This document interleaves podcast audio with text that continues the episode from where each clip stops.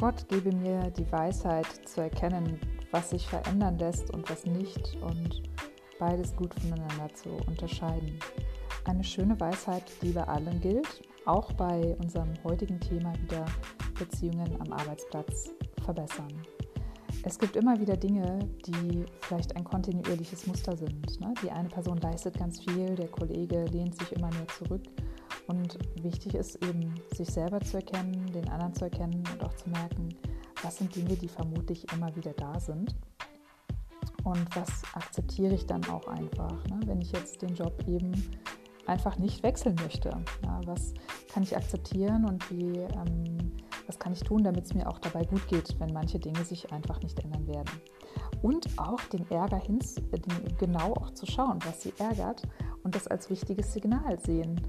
Hm, irgendetwas wird das mit ihnen auch zu tun haben, denn man kann sich nicht über irgendetwas ärgern, was nicht irgendwie auch mit einem selber zu tun hat. Ne? Wenn jemand sich sehr zurücklehnt und ich kein Problem mit Aktivität, aber auch mit Zurücklehnen habe, werde ich mich nicht darüber ärgern. Ne? Ich werde schon darauf schauen, dass ich meine Aufgaben erledige, dass ich auch wirklich die ähm, Anforderungen erfülle.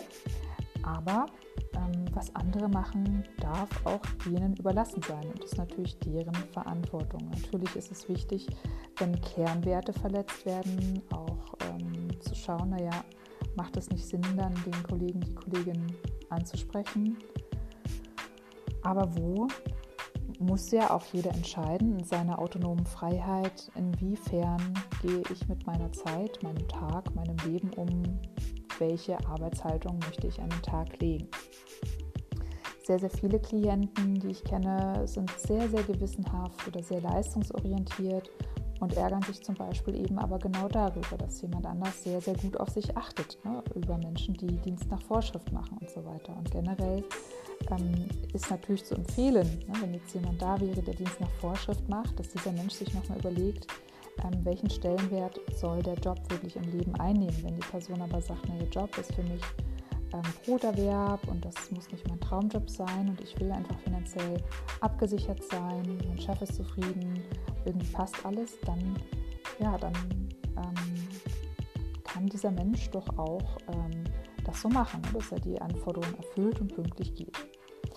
Ähm, wenn jemand anders aber immer überperformt ja, und dann vielleicht auch traurig und ärgerlich ist, dass er oder sie nicht genug Anerkennung bekommt und sich über alle anderen aufregt, die, äh, die unfähig seien ja, oder zu wenig tun würden oder faul sein, in Anführungszeichen, dann sind das starke Abwertungen nach außen und dann sollte man genau schauen, gibt es Bereiche, die nicht gelebt werden? Wird vielleicht das Entspannungsbedürfnis oder andere Bedürfnisse ganz weit nach hinten gestellt? Ja? Wie sieht es denn auch aus? Mit Beziehungen? Wie werden die gepflegt? Ist das auch in einer Balance, dass sowohl Beziehungen gelebt werden können, als auch der Job, als auch eigene Wünsche und Bedürfnisse verwirklicht? Also Bedürfnisse nach Urlaub, nach Entspannung, nach Hobbys ähm, und so weiter, nach Selbstverwirklichung. Das heißt, gehen Sie mal mit offenen Augen durch die Welt und sammeln Sie mal alles, was Sie ärgert. Das ist unglaublich spannend. Entweder erlangen Sie Hinweise dafür, was können Sie von anderen lernen, was, was, wo können die Kollegen, wo sie oft eher so ein äh, ärgerliches Gefühl haben, in manchen Situationen vielleicht auch Lehrmeister für sie sein. Vielleicht können Sie die auch mal fragen, was sie zu bestimmten Situationen denken würden und auch mal schauen, hm, könnte da auch äh, ein Kern für Sie selber dabei sein. Ne? Sie müssen ja nicht 100% übernehmen, aber vielleicht so 10% dieser Qualität.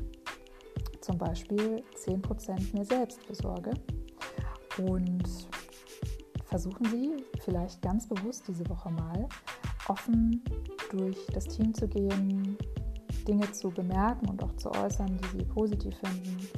Also auch Wertschätzung, Offenheit zu geben, Dinge zu fragen, die Sie interessieren und auch bei Situationen zu sammeln, die Sie ärgern und vielleicht aber auch gerade dann offen und interessiert in den Kontakt gehen und gerne auch Dinge klären.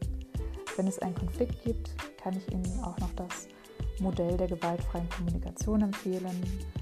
Und dieses ähm, ist von Marshall Rosenberg, können Sie gerne recherchieren, besteht aus vier Schritten. Eine konkrete Situation ansprechen, Ihr Bedürfnis und Ihr Gefühl und eine Bitte. Und ganz wichtig, Bedürfnisse und Gefühle brauchen keinerlei Rechtfertigung, die sind einfach da. Und wenn Sie ganz bei sich bleiben und dann zum Beispiel sagen, mm, gestern um 5 Uhr ähm, habe ich mich gefreut für dich, dass du los bist zu deiner Grillfeier. Gleichzeitig habe ich mich hilflos gefühlt, weil wir ja die Abgabe haben am nächsten Tag um, um 9 und hätte mir gewünscht, dass wir noch eine halbe Stunde das rund machen und abschließen. Ne? Jetzt habe ich das selber gemacht und wie wollen wir das denn aber in der Zukunft machen? Ist es okay, dass wir uns vorher diese Tage äh, mit einer bestimmten Farbe markieren und dass wir ab und zu auch mal eine halbe Stunde ein bisschen länger gemeinsam dran sitzen, weil es dann einfach schneller und effektiver geht. Sie merken, da ist wenig Möglichkeit, sich angegriffen zu fühlen, wenn jemand einfach sein Bedürfnis und Gefühl äußert und eine Bitte. Die andere Person kann natürlich trotzdem noch Nein sagen oder aber auch idealerweise deren dessen Gefühle, Bedürfnisse äußern, eine andere Bitte haben und dann können Sie schauen, ob Sie in dem Gespräch zu einer Lösung kommen oder vielleicht irgendwann anders. In dem Sinne, eine wunderschöne Woche wünsche ich Ihnen, Maria Wagner von fulfilled.de. Gerne jederzeit schreiben für Anregungen und bis zum nächsten Mal.